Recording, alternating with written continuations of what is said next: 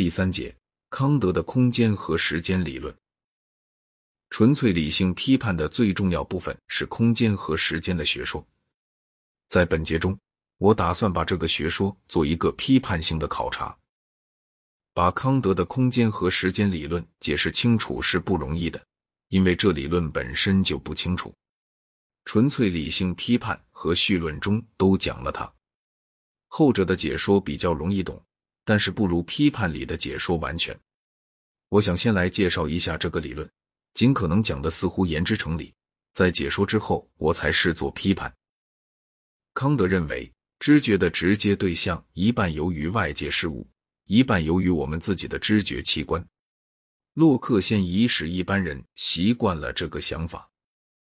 此性质、颜色、声音、气味等等是主观的，并不属于对象本身。康德如同贝克莱和休谟，更前进一步，把主性质说成也是主观的。固然，他和他们的方式不尽相同。康德在大多时候并不怀疑我们的感觉具有原因，他把这原因称作无自体，或称本体。在知觉中呈现给我们的东西，他称之为现象，是由两部分组成的。由于对象的部分，他称之为感觉；由于我们的主观装置的部分。他说这一部分使杂多者按某种关系整列起来，他把这后一部分叫做现象的形式。这部分本身不是感觉，因此不依环境的偶性为转移。它是我们随身所带有的，所以始终如一，并且从它不依存于经验这个意义上讲是先天的。感性的纯粹形式称作纯粹直观。这种形式有两个，即空间和时间。一个是外部感觉的形式，一个是内部感觉的形式。为证明空间和时间是先天的形式，康德持有两类论点：一类是形而上学的论点，另一类是认识论的论点，即他所谓的先验的论点。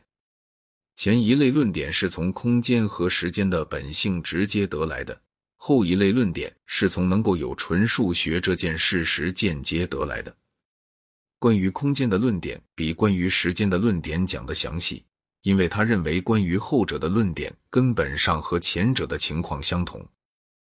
关于空间，形而上学的论点总共有四个：一、空间不是从外在经验抽引出来的经验概念，因为把感觉归于某种外界事物时，先已假定了空间，而外界经验只有通过空间表象才有可能。二，空间是一种先天的必然的表象，此表象是一切外界知觉的基础。因为我们虽然能想象空间里没有东西，却不能想象没有空间。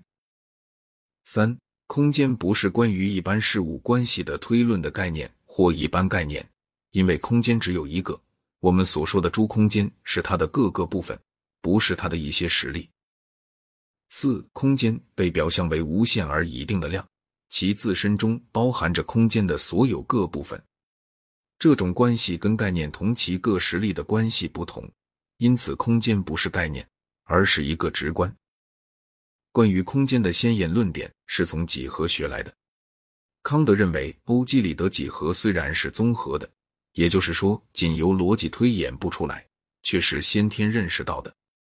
他以为几何学上的证明依赖图形，例如。我们能够看出，设有两条彼此成直角的相交直线，通过其交点只能做一条与该二直线都成直角的直线。他认为这种知识不是由经验来的，但是我的直观能够预见在对象中会发现什么的唯一方法，就是预见在我的主观中一切现实印象之前，该对象是否只含有我的感性的形式。感觉的对象必须服从几何学。因为几何学讲的是我们感知的方式，所以我们用其他方法是不能感知的。这说明为什么几何学虽然是综合的，却是先天的和必然的。关于时间的论点根本上一样，只不过主张技术需要时间，而把几何换成算术。现在来一一考察这些论点。关于空间的形而上学论点里的第一个论点说。空间不是从外界经验抽引出来的经验概念，因为为了把某些感觉归之于处在我之外的某东西，即归之于和我所在的空间位置处于不同空间位置的某东西，而且为了我可以感知这些感觉彼此不相属而并列，从而感知它们不仅是不同的，而且是在不同的地点。为此，空间的表象必定已经做成基础。因此，外界经验只有通过空间表象才可能有。处在我之外，即和我所在的地点处于不同的地点。这话是句难解的话。我作为一个五字体来说，哪里也不在，什么东西从空间上讲也不是处在我之外的。这话所能够指的只是作为现象而言的我的肉体。因此，真正的含义完全是这句话后半句里所说的，即我感知不同的对象是在不同的地点。一个人心中出现的心象，就等于一个把不同外衣挂在不同木钉上的衣帽式服务员的心象。各个木钉必定已经存在，但是服务员的主观性排列外衣。这里有一个康德似乎从未觉出来的困难，他的空间与时间的主观性理论从头到尾都有这个困难。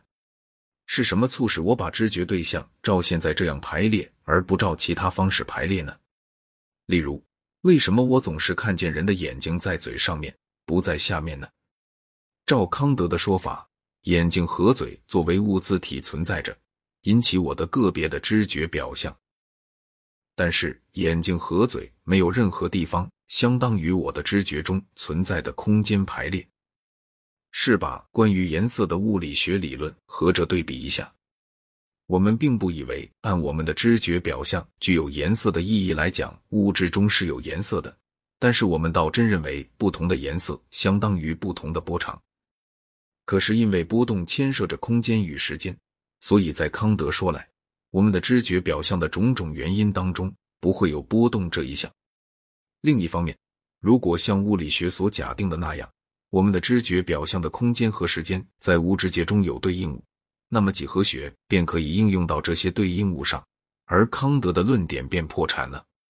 康德主张精神整列感觉的原材料，可是他从不认为有必要说明为什么照现在这样整列，而不照别的方式整列。